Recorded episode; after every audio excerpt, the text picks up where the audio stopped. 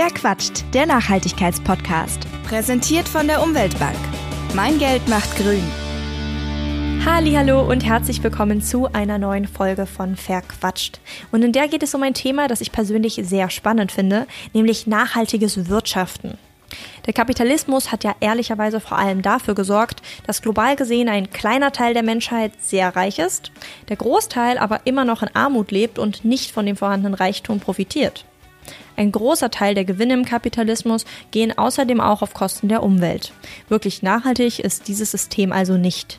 Aber wie kann es besser gehen? Das habe ich mich gefragt und bin schnell auf die Idee der Gemeinwohlökonomie gestoßen. Das ist eine relativ junge Idee, sie kommt aus Österreich und wurde von Christian Felber entwickelt. Was genau die Idee hinter der GWÖ ist, wie man sie auch nennt, das bespreche ich mit Romy Kupfer.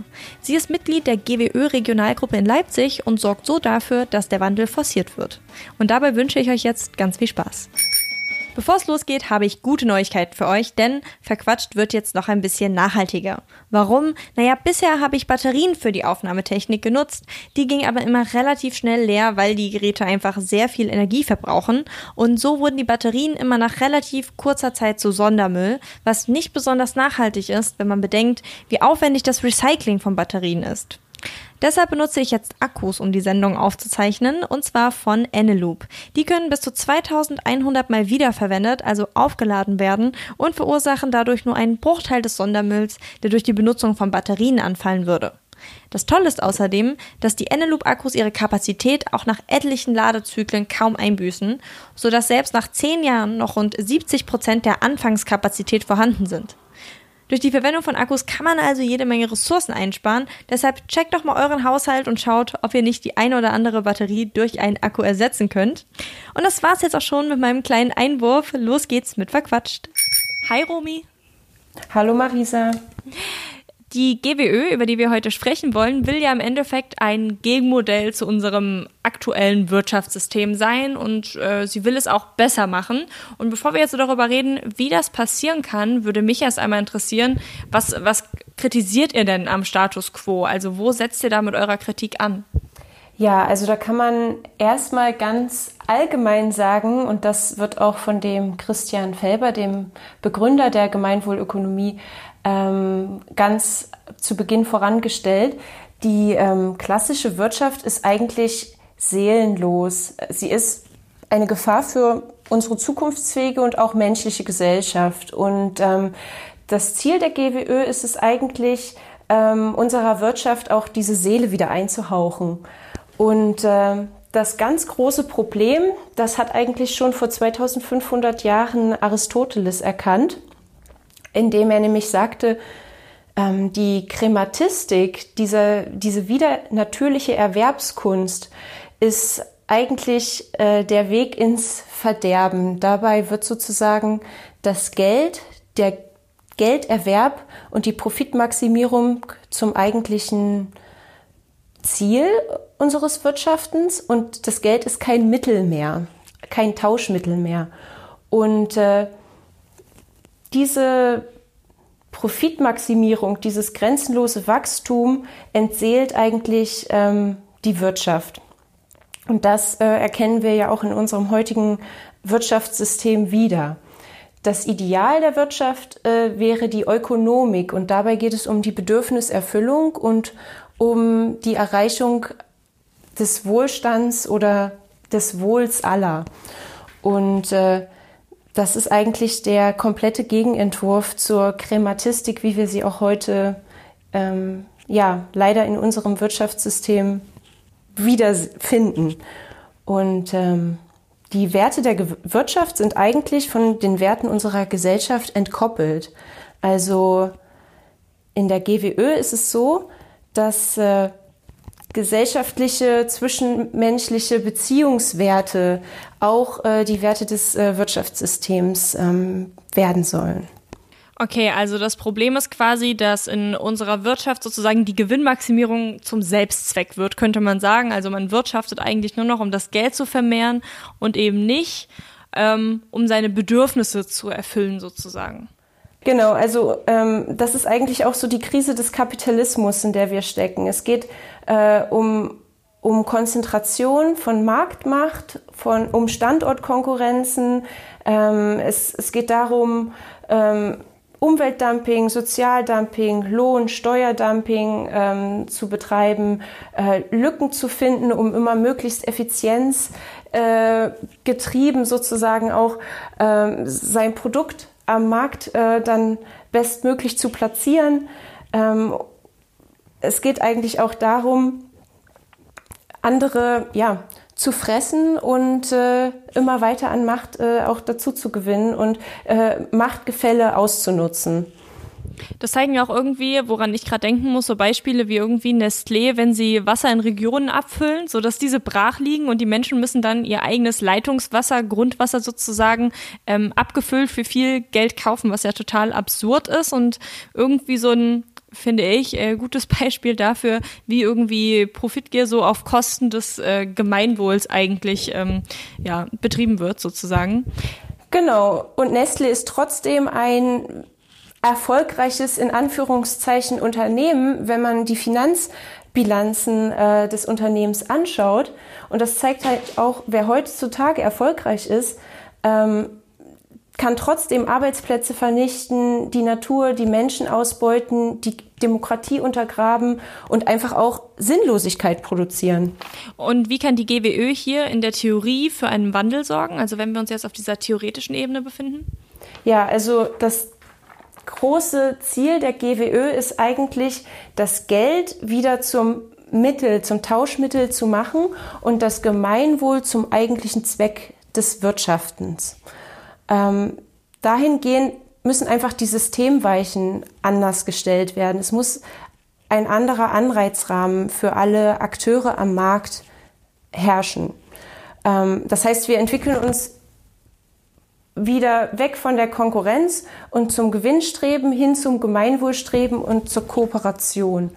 Und äh, das ist einfach ein ganz anderer Anreizrahmen, äh, der vielleicht keinen unverhältnismäßigen Reichtum für alle bereithält, aber auf jeden Fall trotzdem den Wohlstand ähm, für viel mehr Menschen bereitet und auch viel mehr Chancengleichheit und Lebensqualität und auch Demokratie ähm, bedeutet. Also eigentlich ist es eine gesellschaftliche äh, Win-Win-Situation.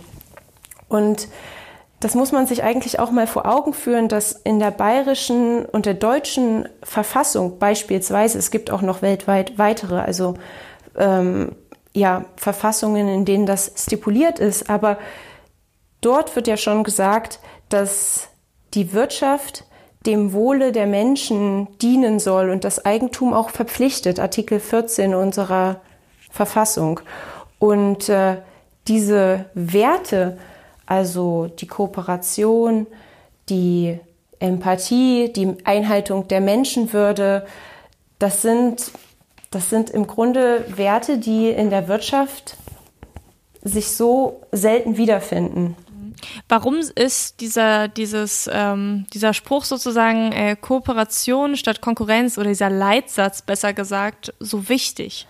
Genau, also Konkurrenz ist eigentlich ähm, ja der Kern auch des neoliberalen Systems und ähm, ist das, was sozusagen den Egoismus und die Ausbeutung anderer auch befördert. Auch die, ähm, die Platzierung am Markt als womöglich das Unternehmen, was am günstigsten produziert, ähm, was zu den besten Preisen, zu den vermeintlich günstigsten Preisen ähm, die Produkte anbieten kann. Und äh, das geht einfach auf Kosten der, der Menschenwürde und äh, der, der sozial- und ökologischen Standards auch in unserem System. Und wenn wir unser System neu denken und auf Kooperation um, umdenken, dann, äh, dann müssen wir das für die gesamte Lieferkette und für unser gesamtes Unternehmensumfeld auch denken. Das bedeutet, wir müssen schauen, wo kommen unsere Materialien, wo kommen unsere Rohstoffe her, wie sieht die Lieferkette dahingehend aus, ähm, welche, wie können wir sozusagen mit unseren Lieferanten, ähm, mit den direkten Berührungsgruppen dahingehend auch kooperieren, auch mit unseren Mitarbeitern, mit unseren Kundinnen. Äh, insgesamt mit dem gesellschaftlichen Umfeld, in dem wir als Unternehmung vielleicht eingebettet sind? Oder wie gehen wir auch mit den Eigentümern, mit den Finanz, äh, äh, mit den ähm, Finanzpartnern und Partnerinnen um? Das ist eben auch ein Aspekt, der, ähm, der sozusagen das kooperative, gemeinwohlorientierte ähm, Wirtschaften äh, ganz stark sozusagen äh, auch beschäftigt. Mhm, ich habe ja gerade schon betont, dass das jetzt erstmal so theoretische Überlegungen sind, weil wir ja von dem erstmal in der Praxis noch ähm, relativ weit entfernt sind, sagen wir es mal so. Und das ist ja auch in der Tat so einer der wesentlichen Kritikpunkte an eurem Modell, nämlich, dass es eben für sich nicht funktionieren kann, sondern nur, wenn so die Wirtschaft drumherum funktioniert und eben diese, die nötige Kaufkraft schafft, damit das eben alles finanzierbar ist. Kann denn sowas wie eine GWÖ überhaupt Realität werden? Die, die GWÖ ist eigentlich schon in vielerlei Hinsicht ähm, ein praktiziertes Modell. Also es gibt schon total viele Unternehmen in Deutschland, die sich auch zertifizieren lassen ähm, nach Gemeinwohlökonomie-Standards.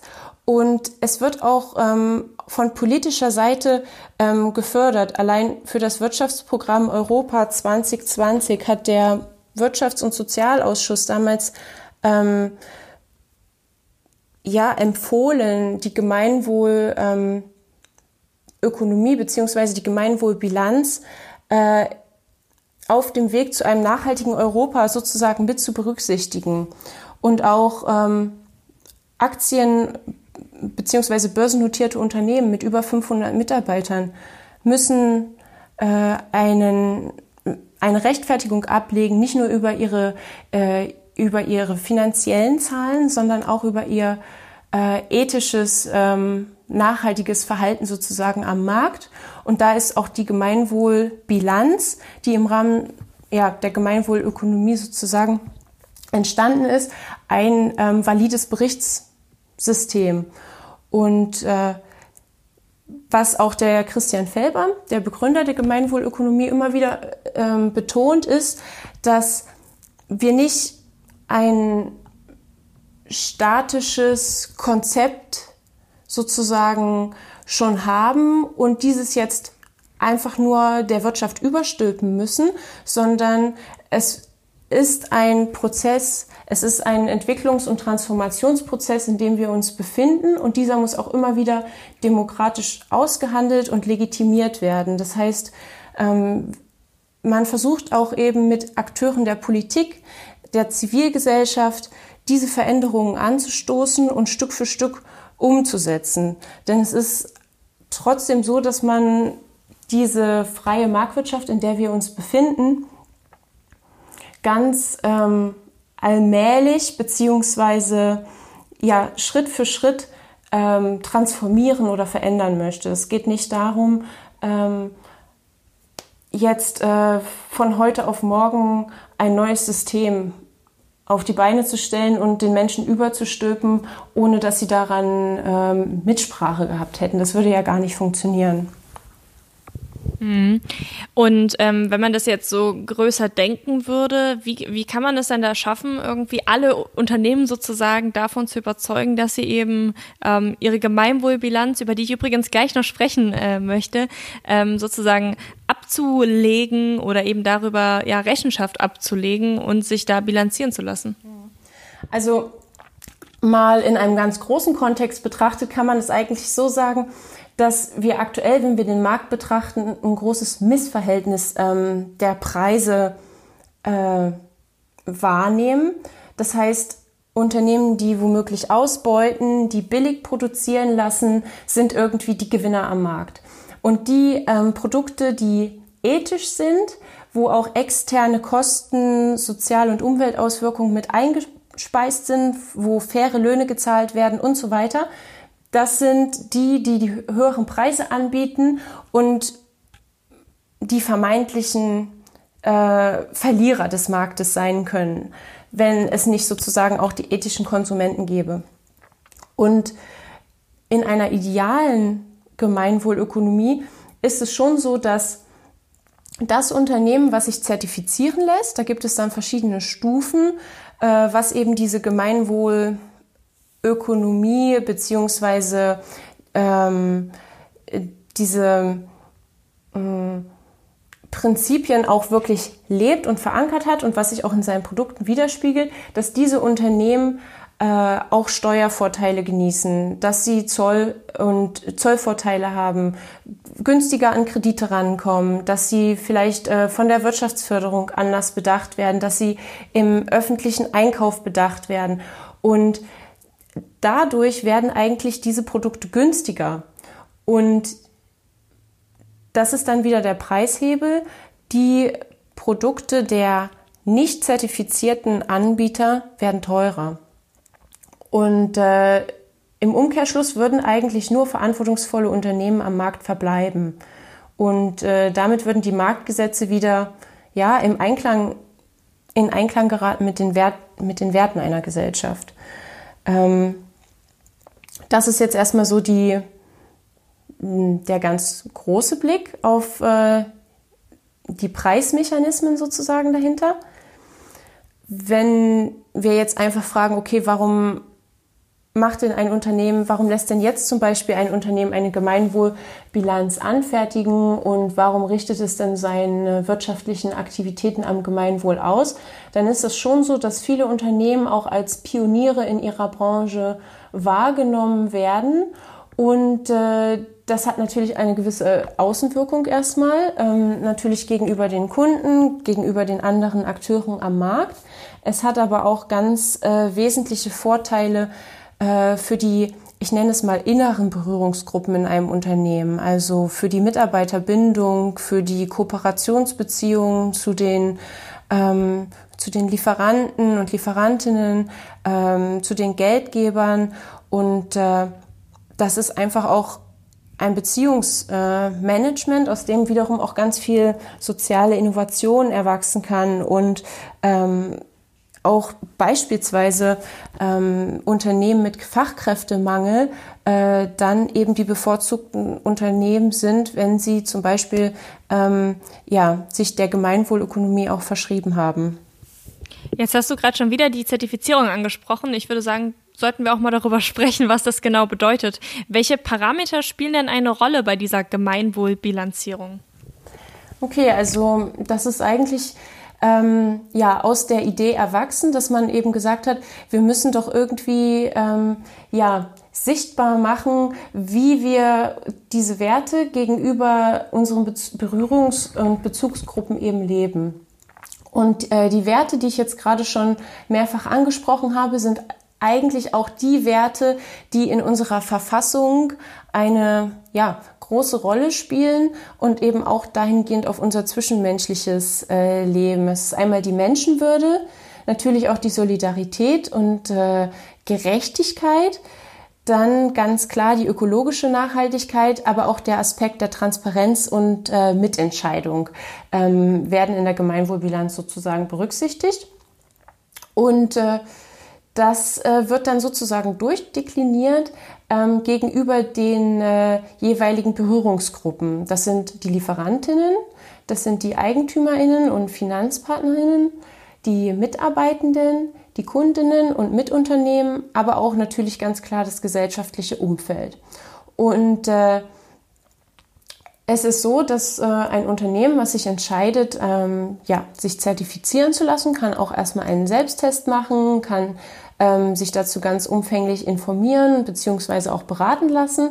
Und äh, dann gibt es ein, ein großes Arbeitsbuch, wo sozusagen diese einzelnen Aspekte zu den jeweiligen äh, Werten eben auch beschrieben werden, was das ganz äh, speziell für die und für die organisatorische ähm, Praxis bedeutet. Ich sage auch ganz klar organisatorische Praxis, weil es eben nicht nur Unternehmen sind, die eine Gemeinwohlbilanz anfertigen, sondern auch das können auch Gemeinden sein oder Hochschulen oder ähm, Vereine, Verbände, die ähm, nicht profitorientiert ähm, wirtschaften.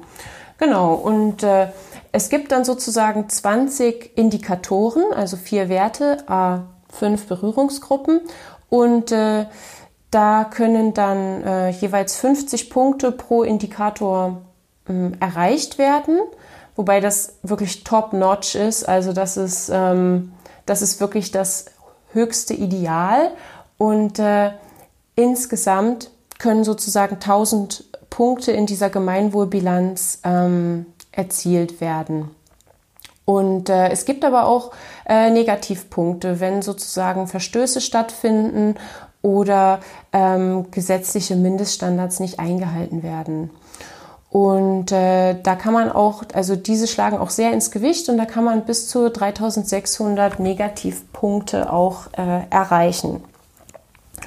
Und äh, ja, das ist eigentlich ein ganz äh, schöner 360 Grad Rundumblick auf äh, die Organisation und äh, es hilft nicht nur ähm, sozusagen die Organisation werteorientiert weiterzuentwickeln und Defizite aufzuzeigen und daraus eben Strategien für die Zukunft zu entwickeln, ähm, sondern es zeigt eben auch, äh, ja, Verdienste auch gegenüber dem Gemeinwesen, ganz klar schon allein gegenüber den Mitarbeitenden, der womöglich direktesten Berührungsgruppe, ähm, ja, wie das Unternehmen einfach auch aufgestellt ist. Klingt auf jeden Fall nach einem ähm, sehr differenzierten Prozess sozusagen, die Darstellung dieser Gemeinwohlbilanz. Wie viele Unternehmen sind denn da jetzt schon dabei und lassen sich eben bilanzieren? Also das sind in Deutschland über 250 Gemeinwohlbilanzen, die schon erstellt wurden. Dazu zählen aber, wie ich schon gesagt hatte, auch Gemeinden und Universitäten, wobei natürlich Unternehmen den Großteil äh, darstellen sozusagen. Und äh, das kann auch wirklich vom kleinsten Unternehmen bis zum Konzern äh, angefertigt werden. Also wie du gerade schon gesagt hast, ist es ein sehr ganzheitlicher Ansatz. Ähm, das äh, ist auch total wichtig, weil nicht jedes äh, Unternehmen in eine total tiefgehende Lieferkette hat oder sich äh, mit der Entsorgung seiner Produkte auseinandersetzt oder äh, eine bestimmte Anzahl von Mitarbeitern hat. Aber trotzdem ähm, passt es auf total viele ähm, Unternehmensgrößen und auch Organisationsformen. Und je nachdem, in welcher Organisationsform wir uns dann eben bewegen, äh, wird auch die Punktezahl ähm, und die Gewichtung de, äh, der Punkt, also nicht die Punktezahl, das ist eigentlich falsch, die wird nicht angepasst, aber die Gewichtung der Punkte wird äh, äh, eben angepasst auf, ähm, auf die Ausrichtung, die Rechtsform des Unternehmens und seine Größe.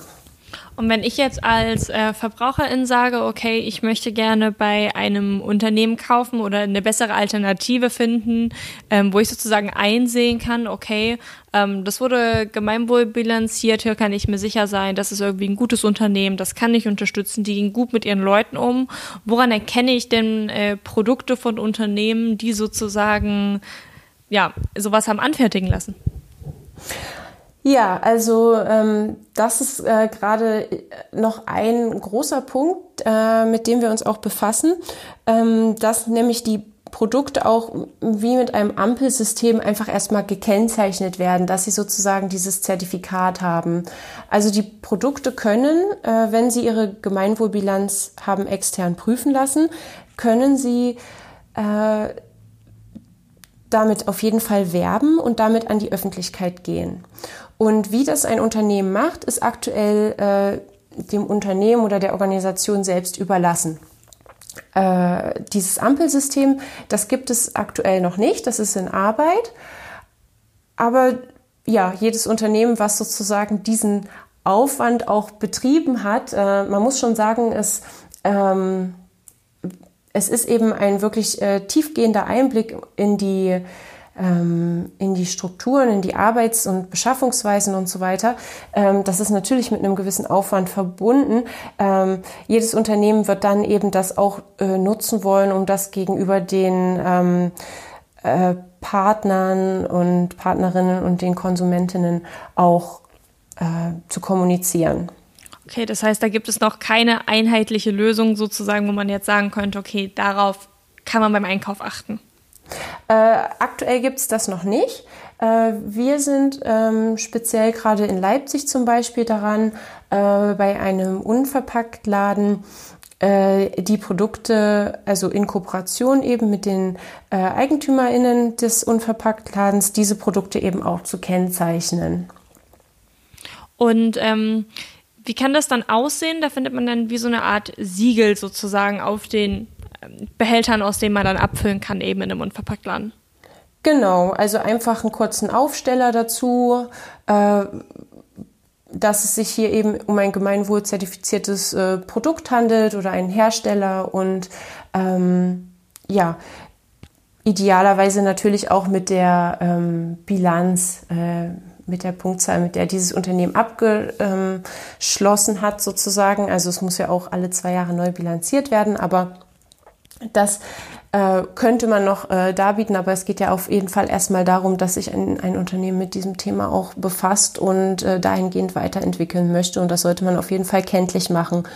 Ein aktuelles Beispiel wäre zum Beispiel auch noch ähm, Teilauto, was ja in ähm, Mitteldeutschland ähm, ein ähm, recht bekannter Carsharing-Anbieter ist. Und da kann man jetzt zum Beispiel auch äh, überlegen, ob man nicht vielleicht ähm, einfach auf jedes Teilauto, äh, was äh, im Straßenverkehr sozusagen äh, zur Verfügung steht, ein Aufkleber oder so noch anbringt, dass äh, die NutzerInnen auch äh, ja, sehen, was sie da nutzen. Und wird dann da auch quasi das Auto, was man fährt, weil es gibt da ja unterschiedliche Modelle sozusagen mitbilanziert oder geht es da um das Unternehmen und dessen konkrete Arbeitsweise und der Einkauf wird nicht berücksichtigt? Ähm, es geht, äh, es geht schon auch tiefer in die ähm, Beschaffungsstrukturen des Unternehmens hinein. Also es wird schon auch genau geschaut, äh, was sind es für Flotten, äh, die da zur Verfügung stehen. Also es ist natürlich so, klar, ein Auto ist nicht ähm, das umweltfreundlichste Fortbewegungsmittel. Wenn ich mich aber richtig erinnere, ist es trotzdem so, dass ein Teilauto ähm, im Durchschnitt zehn Privatwägen ersetzt. Und das ist ja auf jeden Fall erstmal schon mal was Positives für die Umwelt. Und äh, ich glaube, das Ziel sollte jetzt auch nicht sein, ähm, 1000 Punkte in der äh, Gemeinwohlbilanz zu erzielen, ähm, dann würden sich wahrscheinlich nur die ethischsten Unternehmen am Markt angesprochen fühlen, sondern es sollte einfach sein, äh, sich selber äh, als ähm, Geschäftsführer oder Geschäftsführerin da äh, mal genauer ähm, ja, in Frage zu stellen und auch eben zu schauen, okay, was ist schon da und wo können wir noch ansetzen? Wo können wir uns noch verbessern? Und äh, was machen wir denn eigentlich schon, wo wir uns vielleicht gar nicht so bewusst sind, dass das auch einen total äh, positiven Impact auf unser Umfeld auch hat? Ähm, das ist nämlich, denke ich, vielen Unternehmen auch gar nicht bewusst. Also um es vielleicht nochmal so ganz zum Schluss konkret zu machen, inwiefern forciert ihr denn hier vor Ort den Wandel hin zu einer ähm, Gemeinwohlökonomie in Deutschland oder auch im kleineren Kreis? Ja, also wir versuchen das auf jeden Fall. ähm, äh, nicht mh, mm, mit Druck, sondern auch mit sehr viel Kooperation, mit sehr viel äh, Netzwerkarbeit. Äh, ich muss dazu sagen, als Regionalgruppe haben wir uns erst im Jahr 2018 äh, gefunden und gegründet. Und äh, wir sind ein Teil vom mh, mm, ähm, Region, äh, Gemeinwohlökonomieverein Mitteldeutschland. Und genau, fühlen uns eben für diese Region auch ähm, zuständig und versuchen einfach äh, durch Kontakte äh, in die Stadtverwaltung und in die Politik da auch äh, Anstöße ja, zu geben in Hinblick auf ähm, beispielsweise ähm, den nachhaltigen Einkauf, ähm, die Bevorzugung von äh, zertifizierten Unternehmen in der Beschaffung, aber auch in der Wirtschaftsförderung. Ähm, jetzt stehen ja zum Beispiel auch in Sachsen-Anhalt die äh, Landtagswahlen im Juni an. Äh, das ist nochmal ein ganz wichtiger ähm, Punkt für uns, wo wir anknüpfen können in der Politik.